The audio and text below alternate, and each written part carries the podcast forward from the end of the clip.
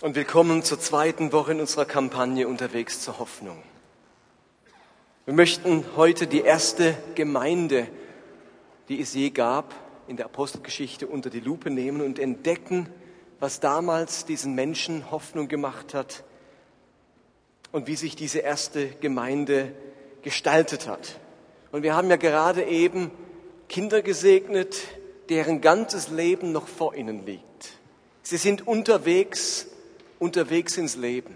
Und natürlich wünschen wir uns für diese Kinder, dass sie unterwegs sind zur Hoffnung, dass ihnen ganz viel Hoffnungsvolles in diesem Leben begegnet, viele Dinge, die ihnen Hoffnung machen. Wir wünschen uns, dass diese Kinder von ganz viel Wertvollem geprägt werden. Vieles wird ihnen begegnen, diesen vier kleinen Spatzen in ihrem Leben. Da wird ihnen Positives begegnen und Negatives. Und Positives wie Negatives hat Kraft, das Leben zu prägen. Diese Kinder werden geprägt werden von ganz verschiedenen Dingen. Und wir wünschen uns, dass Jesus sie ganz feste prägen darf in ihrem Weg. Und dass sie sich öffnen für ein Leben mit diesem Jesus.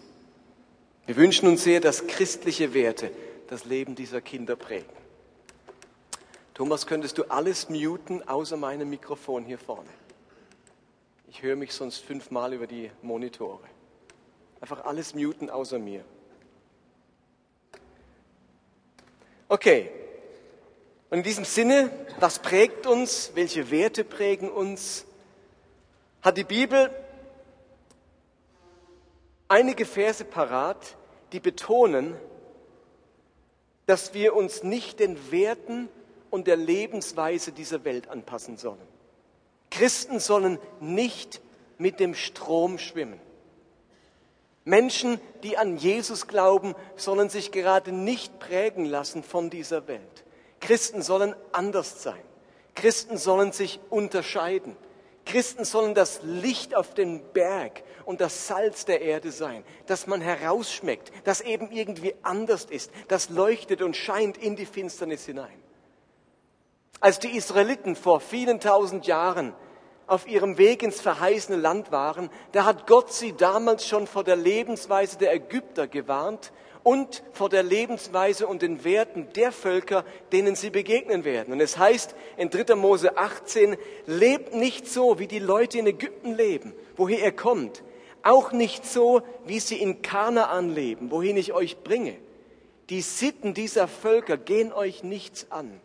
Ihr sollt euch nach meinen Ordnungen richten und meinen Weisungen gehorchen. Ich bin der Herr, euer Gott. Könnt ihr auch an der Leinwand mitlesen. Die Israeliten, die mussten sich sichtbar unterscheiden in ihrer Lebensweise, in ihren Werten von den Ägyptern, wo sie herkommen, aber auch von den Menschen im, im verheißenen Land, auf die sie dort stoßen werden. Diese Aussage, sich zu unterscheiden, in den Werten anders zu sein, die finden wir dann auch im Neuen Testament. Jesus hat im Johannesevangelium gesagt, diese Welt würde euch lieben, wenn ihr zu ihr gehören würdet doch ihr gehört nicht mehr dazu.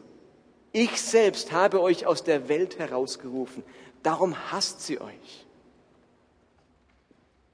Das sind so ganz radikale Verse von Jesus, wo er deutlich macht, wir gehören nicht mehr zu dieser Welt. Und Jesus war nie ein Freund davon, aus der Welt zu flüchten, irgendwie ein Einsiedler-Dasein zu führen, sich äußerlich abzusondern. Wir sollen mitten in der Welt sein mittendrin. Jesus ging zu Sündern und Zöllnern. Das war seine Art. Er ist mitten hinein. Aber er hat sich mittendrin total unterschieden. Obwohl er mittendrin war, lebte er andere Werte. Wir sind in der Welt, aber nicht von der Welt. Wir gehören zu einer anderen Welt und wir haben andere Prägungen. Und später schreibt dann der Apostel Paulus in Römer 12, Vers 2, Deshalb orientiert euch nicht am Verhalten und an den Gewohnheiten dieser Welt, sondern lasst euch von Gott durch Veränderung eurer Denkweise in neue Menschen verwandeln. Christen haben neue Orientierungspunkte, neue Verhaltensweisen, neue Gewohnheiten. Ist so ein klasse Vers von Paulus. Orientiert euch nicht an den Gewohnheiten und Verhalten dieser Welt. Nun, leider erleben wir in unseren heutigen Tagen, dass sich Kirche und Christentum oftmals nicht sonderlich unterscheidet von der Welt. Es vergeht kaum eine Woche, in der nicht ein neuer Skandal aus den Reihen der Kirchen auftaucht. Und in besonders starke Erinnerung sind uns die Missbrauchsfälle innerhalb der katholischen Kirche. Und anstelle Salz der Erde und Licht der Welt zu sein, muss sich die Kirche zu Recht Spott und Hohn gefallen lassen. Dort werden Spendengelder veruntreut, dort ist jemand betrunken erwischt worden, dort werden Kinder missbraucht.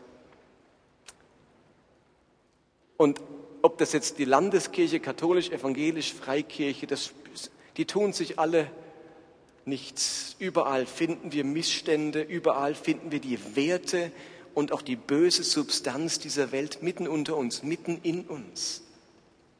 Aber als Gott die erste Gemeinde in die Welt rief, da hat er im Sinn, dass sie ein Gegenpol sein sollte zur Gesellschaft der damaligen Zeit und das wünscht er sich auch heute noch. Die Kirche Jesu Christi soll ein Gegenpol sein zu dieser Welt. Lasst uns den heutigen Text lesen für die Predigt.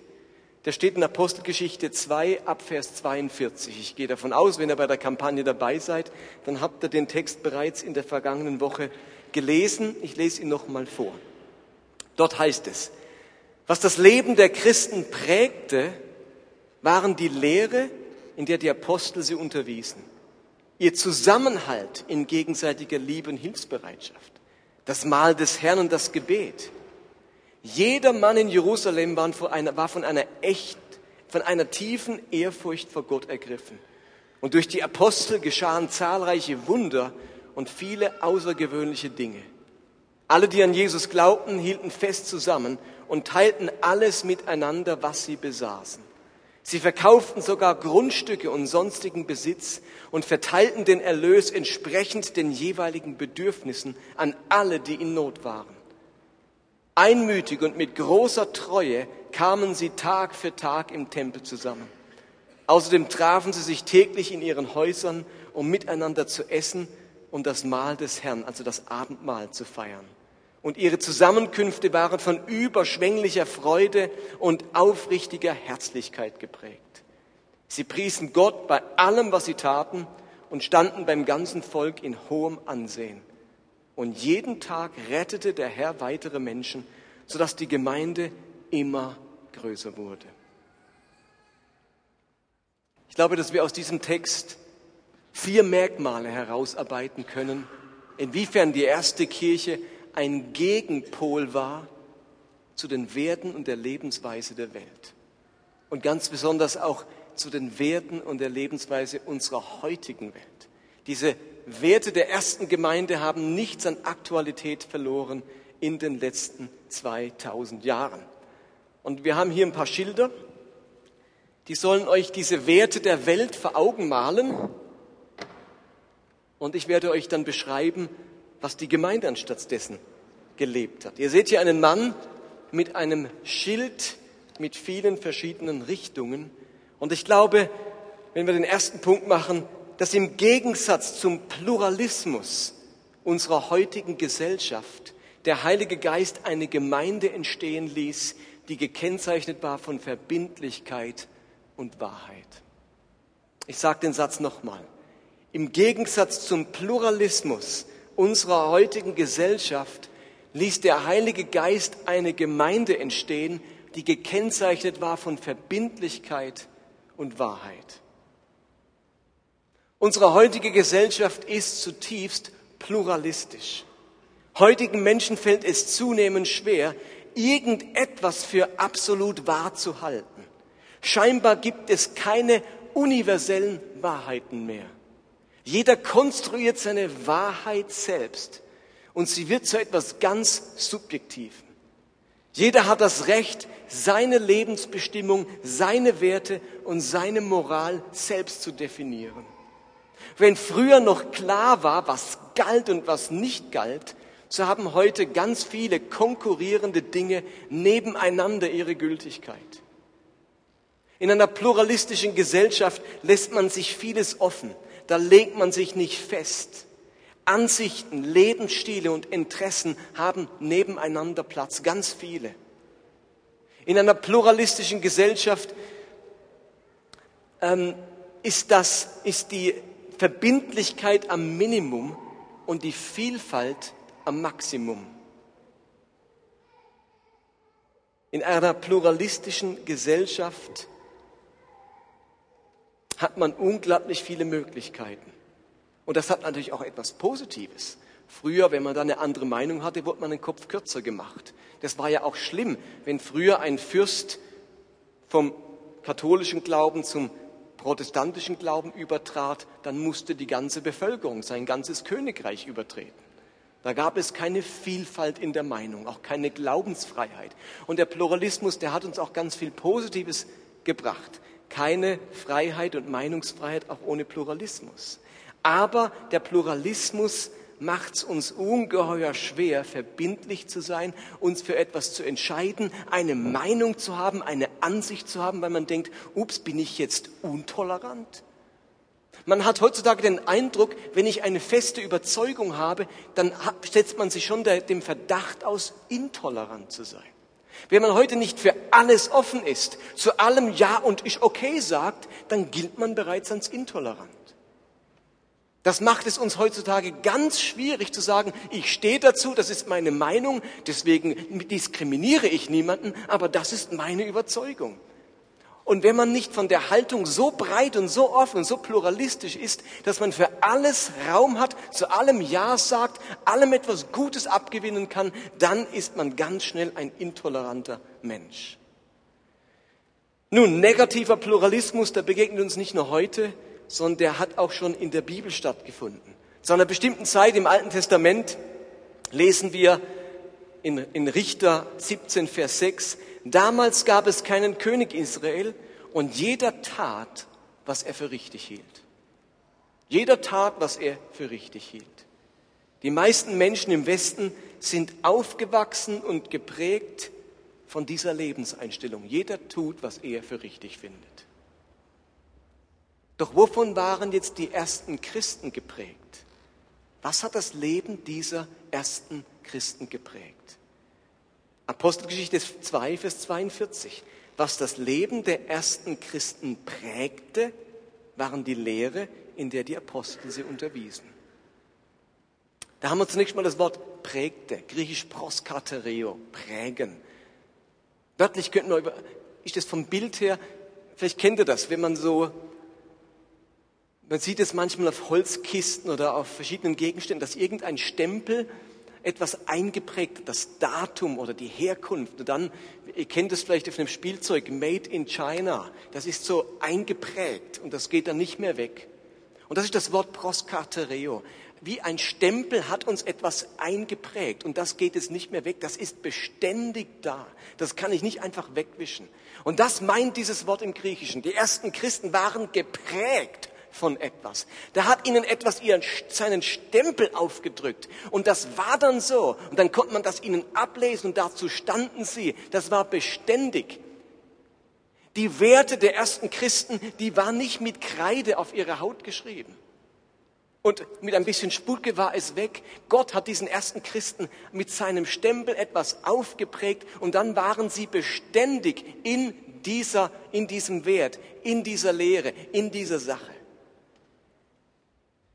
Es geht also darum, vom Wort her in etwas standhaft zu sein, in etwas stark zu sein, sich fleißig mit etwas beschäftigen, an etwas festhalten, dauernd auf etwas bedacht sein. Das meint dieses Wort. Und im Gegensatz zum heutigen Pluralismus haben sich die ersten Christen wirklich festgelegt. Sie lebten Verbindlichkeit, Beständigkeit. Sie waren bereit, an Werten und an Wahrheit festzuhalten. Die ersten Christen hatten einen Standpunkt und an dem hatten sie festgehalten. Sie hatten Prioritäten und die haben sie nicht losgelassen. Versteht ihr? Trotz aller Vielfalt haben die ersten Christen sich entschieden. Sie waren beständig in etwas. Und das, woran sie festgehalten haben, sagt uns der Text auch, nämlich an der Lehre, in der die Apostel sie unterwiesen. Was für die ersten Christen die Lehre der Apostel war, ist für uns heute die, die Bibel, ganz genau. Für uns heute ist das die Bibel. Und mir ist vollkommen klar, dass man die Bibel sehr unterschiedlich auslegen kann. Aber Christen orientieren sich eben an dieser Bibel, an Gottes Wort, das er uns offenbart hat, auch wenn es manchmal schwierig ist, sie auszulegen. Aber wir haben einen Orientierungspunkt, eine Blickrichtung, wir haben einen inneren Kompass, der uns Beständigkeit auf unserem Weg gibt und der lautet die Bibel. Und deswegen lesen wir in dieser Kampagne jetzt auch mal ganz bewusst die Bibel miteinander. Und der zentrale Inhalt dieser Lehre der Apostel, das war nicht irgendwelche Sonderlehrchen und i-Tüpfelchen, das war Jesus Christus. Und die Frage, wie du und ich zu diesem Jesus Christus stehen, das war der zentrale Inhalt dieser Botschaft. In der Kirchengeschichte kamen viele andere Inhalte dazu. Und dann haben die, ähm, die Theologen über irres Zeug gestritten, in, ähm, in, der Scholastik hat man darüber gestritten, wie viele Engel auf eine Nadelspitze passen. Eine sehr relevante Diskussion in der Kirchengeschichte. Aber zur Zeit der ersten Christen, da war der Hauptinhalt, das Zentrum der Lehre, die Person Jesus Christus. Wie er gelebt hat, was er gesagt hat und was er für jeden von uns getan hat mit seiner Erlösung. Das war der Hauptinhalt. Die Apostel, die hatten keine pluralistische Sichtweise von Jesus und von ihrer Religion. Vor dem Hohen Rat haben sie über Jesus gesagt, Apostelgeschichte 4, bei niemand anderem ist Rettung zu finden. Unter dem ganzen Himmel ist uns Menschen kein anderer Name gegeben, durch den wir gerettet werden können, als nur Jesus. Das war der Kern ihrer Botschaft. Die Apostelgeschichte macht unmissverständlich klar, dass es im Wesentlichen darum geht, wie ein Mensch zu Jesus steht. Egal, wo die Apostel hinkamen, egal, wo sie gepredigt haben, egal, was ihr Umfeld war, ob heidnisch oder jüdisch, es ging um diesen Jesus. Und lass mich dir heute Abend die Frage stellen, wie stark prägt Pluralismus dein Leben und deinen Glauben? Lässt du dir auch ganz vieles offen und dann das Beste oder das Angenehmste auswählen zu können? Und wenn es mir nicht mehr passt und wenn es schwierig ist und wenn Widerstand kommt, dann wische ich die Prägung weg und lass mich von was Neuem prägen. Und wie stehst du zu Jesus? Dreht sich dein ganzes Leben um die Frage, wie du zu diesem Jesus stehst? Jeden Morgen neu. Die Welt ist vom Pluralismus geprägt. Die ersten Christen waren von Verbindlichkeit und Wahrheit geprägt. Kommen wir zum zweiten.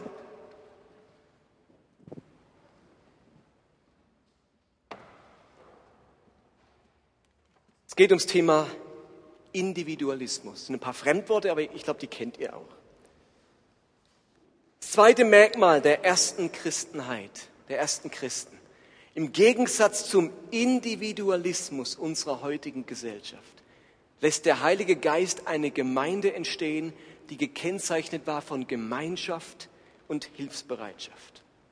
Auch hier können wir sagen, unsere Gesellschaft ist durch und durch Individualismus. Und auch dieser Individualismus hat seine positiven Seiten. Durch die Aufklärung vor 300 Jahren entkamen ganz viele Menschen einer oft fatalen Unmündigkeit und Unfreiheit. Freiheit und Individualismus, die gehören ganz eng zusammen. Und Gott hat jeden Menschen als Individuum, als eigenständige Person in seinem Bild geschaffen. Und die Würde des einzelnen Menschen die ist unantastbar. Das ist ein großer Verdienst des Individualismus. Jeder einzelne Mensch ist wichtig. Aber wovon ich heute Abend rede, ist Individualismus im Sinne von eigensüchtiger Unabhängigkeit, im Sinne von Selbstsucht. Da geht es immer zuerst um mich. Da steht mein Vorteil, mein Recht, meine Verwirklichung, meine Ansprüche und meine Bedürfnisse im Zentrum. Da bin ich das Maß der Dinge und mein Wohlbefinden ist der Götze, dem ich täglich Opfer bringe. Da ist mir eine Gemeinschaft, ein Verein, meine Verwandtschaft, der Glaube, Jesus und die Kirche nur so lange recht, wie sie mir einen deutlichen Glücksvorteil bringen. Für das Individuum zählt das eigene Glück am meisten. Und diesem eigenen Glück werden Opfer gebracht.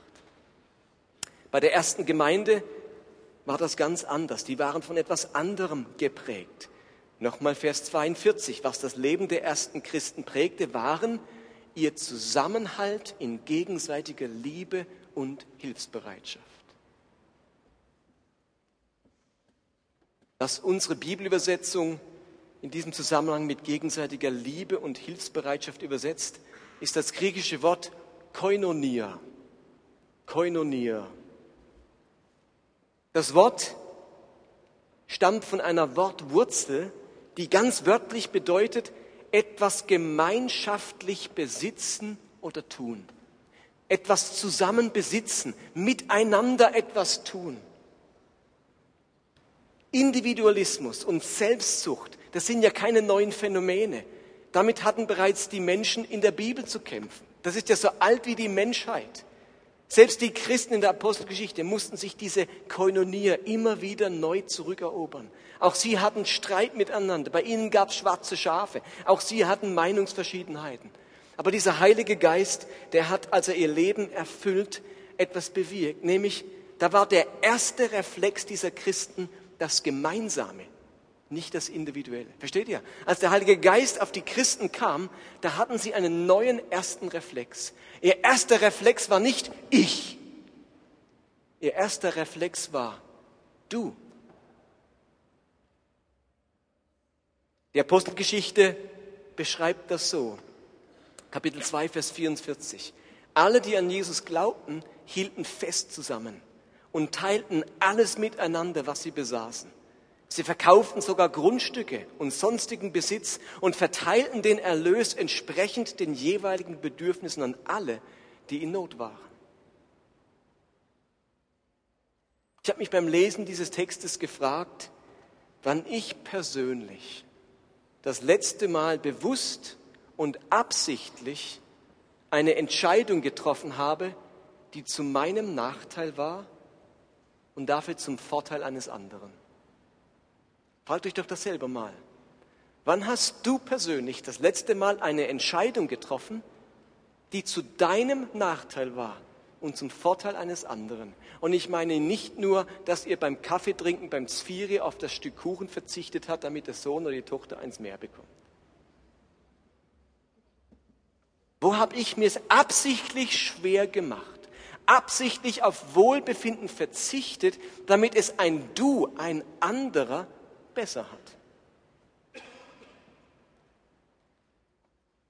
Eine Entscheidung, durch die ich es schlechter hatte und ein anderer dafür besser. Gibt es solche Entscheidungen gegenüber Menschen in meiner Gemeinde? Gibt es solche Entscheidungen an meiner Arbeitsstelle? Gibt es solche Entscheidungen gegenüber Fremden? Ihr Lieben, Hilfsbereitschaft, von der der Text redet, ist genau diese Entscheidung. Ich verzichte auf Wohlbefinden, auf Freizeit, auf Erholung, auf Geld, um für einen anderen da zu sein, um einem anderen Hilfe zu leisten. Und in manchen Köpfen geht es der Gedanke, aber hey Martin, das, man kann sich doch nicht aufopfern, man kann doch nicht, also man muss doch auch noch ein bisschen für sich schauen. Aber wir denken immer gleich in Extremen. Entweder ich bin der extreme Egoist ich, ich, ich im Quadrat. Oder ich opfere mich auf und es bleibt nichts mehr von, mich, von mir übrig. Und weil wir dieses Extrem meiden wollen und denken, das kann ich nicht, sorry, da gehe ich unter und dann werde ich ausgenutzt, sagen wir, nee, nee, da muss ich weit weg davon und landen wieder beim Ich im Quadrat. Da gibt's doch noch was dazwischen. Da kann ich doch ab und zu, nicht dauernd, aber ab und zu eine Entscheidung treffen, die wirklich zu meinem Nachteil ist. Und wodurch es anderen besser geht. Deswegen muss ich mich nicht völlig selbst verleugnen und am Schluss äh, irgendwo in der Klapsmühle landen. Und ich weiß von mir selbst, dass das ganz schwierige Entscheidungen sind. Da ist eine ungeheure Kraft in uns, eine Art emotionaler Selbsterhaltungstrieb, der immer wieder dafür sorgen möchte, ja nicht zu kurz zu kommen. Und bei allem, was ich tue, vor allem mir selbst der Nächste zu sein. Mein erster Reflex ist ganz oft ich. Bei den ersten Christen war es, wie gesagt, das Du. In diesem Zusammenhang hilft mir immer ein Gebet, das ich dann bete von Franz von Assisi.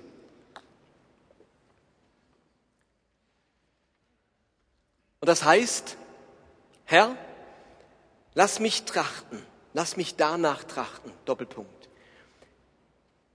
Nicht nur, dass ich getröstet werde, sondern dass ich tröste. Nicht nur, dass ich verstanden werde, sondern dass ich verstehe. Nicht nur, dass ich geliebt werde, sondern dass ich liebe. Denn wer dahin gibt, der empfängt. Und wer sich selbst vergisst, der findet. Wer verzeiht, dem wird verziehen. Und wer stirbt, erwacht zum ewigen Leben. Um das Miteinander in diesem Sinne zu fördern und Orte dieser Begegnungen, des erst du, dann ich zu schaffen, haben wir eine große Aktion im Mai geplant. Die eine große Aktion im Rahmen unserer Kampagne, nämlich eine Woche der Begegnung. Ihr habt in eurem Blatt ein, eurem Gottesdienstzettel so ein DIN A4-Blatt kopiert bekommen. Nehmt doch das mal schnell raus. Wir wollen vom 9. bis zum 15. Mai eine Woche der Begegnung ausrufen. Von Montag bis Sonntag eine Woche Begegnung miteinander. Und überlegt euch doch, wann in dieser Woche könntet ihr etwas anbieten, dass ihr sagt, okay, ich biete an ein gemeinsames Frühstück bei uns zu Hause. Oder wir machen mittwochs einen Spieleabend. Oder der nächste sagt, wir kochen was ganz Tolles. Wir machen miteinander einen Abend Sushi machen oder irgendwas. Oder wir machen zusammen Sport. Am Donnerstagabend biete ich an, wir gehen zusammen joggen. Oder ihr geht am Sonntagmorgen miteinander ins Museum. Oder ihr trefft euch zur Worship und Knabbern oder so irgendwas. Anbetung und Chips essen. Was auch immer es ist, die Idee wäre, ihr tragt etwas ein, wo ihr gerne macht und wo ihr andere dazu einladet. Und dann bringt ihr nächsten Sonntag diesen Zettel mit und wir hängen die alle in der Kirche auf und man kann sich entsprechend der Anzahl Teilnehmer dort eintragen. Also ihr geht rum und sagt, oh, das wollte ich schon lange mal machen, dieses Angebot. Monopoly bis zum Umfallen. Da trage ich mich ein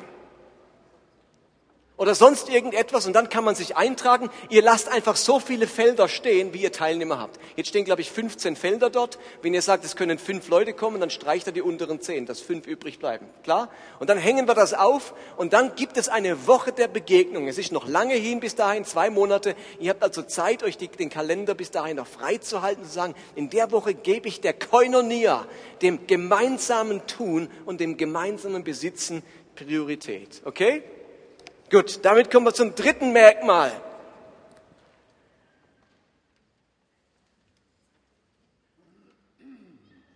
Das Hamsterrad. Das dritte Merkmal der ersten Kirche war, im Gegensatz zum Aktivismus unserer heutigen Gesellschaft lässt der Heilige Geist eine Gemeinde entstehen, die gekennzeichnet war von Feiern und Gebet. Aktivismus.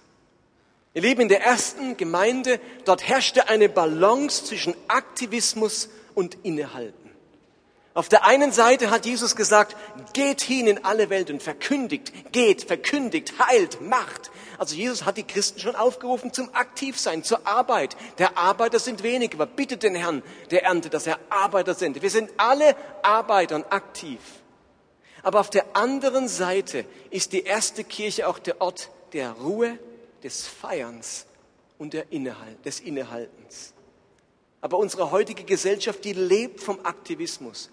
Die 16 bis 18 Stunden, die wir täglich wach sind, die sind übervoll an Aktivitäten.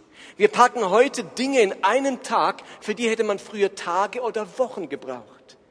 Der Gewinn davon ist Wohlstand, Effektivität, Wettbewerbsfähigkeit und Fortschritt. Und wir alle genießen das. Aber es hat auch seinen Preis. Burnout, Stress, Erschöpfung, Depression. Das sind die typischen Symptome einer aktivistischen Gesellschaft. Viele Menschen fühlen sich wie im Hamsterrad.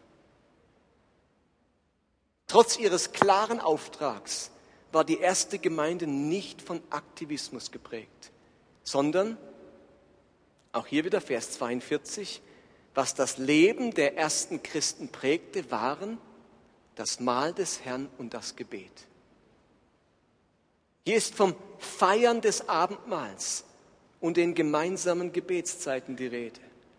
Die Christen in der ersten Gemeinde, die haben immer wieder innehalten müssen, die Hände in den Schoß legen, die Hände falten und zusammen beten. Das Feiern des Abendmahls, das war ein bewusstes Innehalten im Trubel und in der Hektik des Tages. Man hat sich beim täglichen Abendmahl besonnen und immer wieder aufs Zentrum konzentriert. Ihr Lieben, je weniger ich an die Kraft des Gebets glaube, desto aktivistischer werde ich. Ich kann nicht loslassen, nicht vertrauen. Ich muss die Kontrolle haben. Ich fühle mich für alles verantwortlich. Die ersten Christen waren sich ihrer Grenzen bewusst. Die Grenzen an Möglichkeiten, die Grenzen an Kraft. Und wollten der Kraft Gottes einen Weg bereiten. Und deswegen haben sie immer wieder innegehalten und gebetet. Ihr Lieben, die Seele kann in einer aktivistischen Gesellschaft nur dann überleben, wenn sie die Balance kennt zwischen aktiv sein und bewusstem Innehalten, Loslassen und im Gebet Dinge hinlegen. Und damit sind wir schon beim letzten.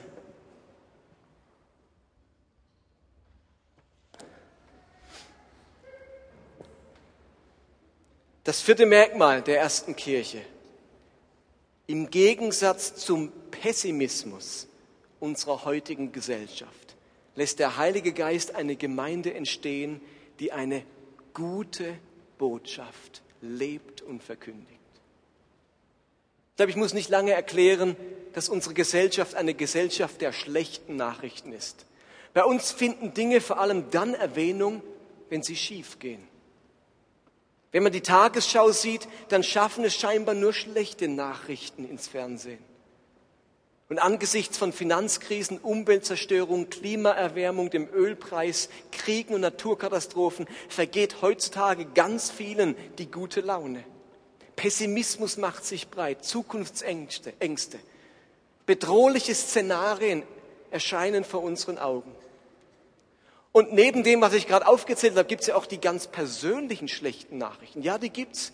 Die Erkrankung eines Kindes, der Zerbruch der Ehe, der Verlust der Arbeitsstelle, der Tod eines Freundes.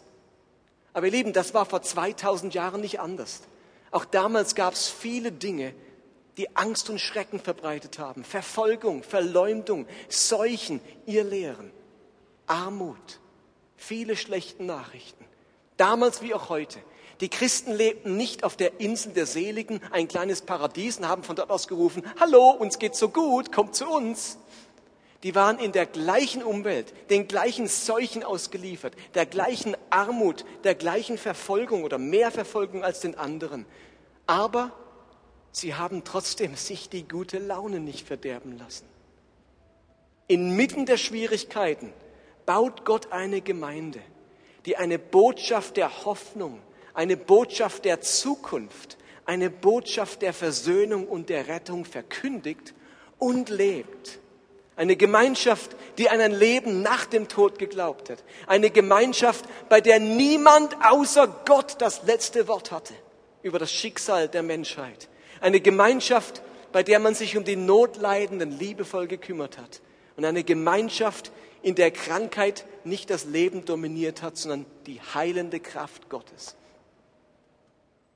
Und die Folge dieser hoffnungsvollen Botschaft inmitten der Schwierigkeiten, die lesen wir in Apostel 2, 47. Sie priesen Gott bei allem, was sie taten und standen beim ganzen Volk in hohem Ansehen. Und jeden Tag rettete der Herr weitere Menschen, sodass die Gemeinde immer größer wurde. Ihr lieben Menschen der damaligen Zeit und ich glaube auch heute haben auf diese positive, hoffnungsvolle Botschaft reagiert. Menschen haben damals wie heute Sehnsucht nach einer solchen Gemeinschaft der Hoffnung. Trotz ihrer Andersartigkeit stand die erste Gemeinde in hohem Ansehen. Jeder von uns ist lieber einem, an einem Ort, der mir Hoffnung macht, als an einem Ort, der mir Hoffnung nimmt. Und Gott hat es bewirkt, dass die erste Kirche solch ein Ort war. Täglich wurden Menschen gerettet. Und genau das wünschen wir uns für unser eigenes Leben und für unsere Gemeinschaft. Ein Gegenpol zu den negativen Kräften der Welt zu sein und dafür die Hoffnung des Reiches Gottes zu leben und zu verkündigen. Und jetzt habt ihr vier Dinge gehört, vier Merkmale dieser ersten Kirche. Und mir ist wieder mal klar, dass man sich in einer Predigt eigentlich nur eine Sache merken kann. Und deswegen bitte ich euch, jetzt noch einmal zu überlegen, welcher dieser vier Punkte euer Leben am meisten prägt. Von was seid ihr am meisten geprägt? Von welcher Kraft in unserer Gesellschaft? Von welcher Fehlentwicklung? Ist es der Pluralismus, Unverbindlichkeit, die Angst vor Festlegung und klaren Meinungen? Oder ist es der Individualismus, das starke Besorgtsein um das eigene Wohl, dominiert von den eigenen Bedürfnissen? Ist es der Aktivismus, das Jagen nach Erfolg und Anerkennung, das Getriebensein im Leben, wo man Ruhe kaum aushält und wenig Zeit zum Gebet findet? Oder ist es der Pessimismus? Ich bin angesteckt vom Murren der Welt, von Unzufriedenheit. Ich habe wenig Perspektive und schlechte Laune. In welchem dieser vier Bereiche möchtest du neu geprägt werden von den Werten Gottes, die in der Apostelgeschichte berichtet werden? Von Verbindlichkeit und Wahrheit, von Leben in Beziehung und Hilfsbereitschaft, von einem Leben, das innehält und die Kraft des Gebets kennt, von einem Leben mit Zuversicht, Fröhlichkeit und einer lebensfrohen Ausstrahlung. Und wenn wir jetzt noch zwei Minuten still sind, zwei, drei Minuten, bitte ich euch eine Entscheidung zu treffen. Ihr könnt euch nicht alles merken, vergesst's. Über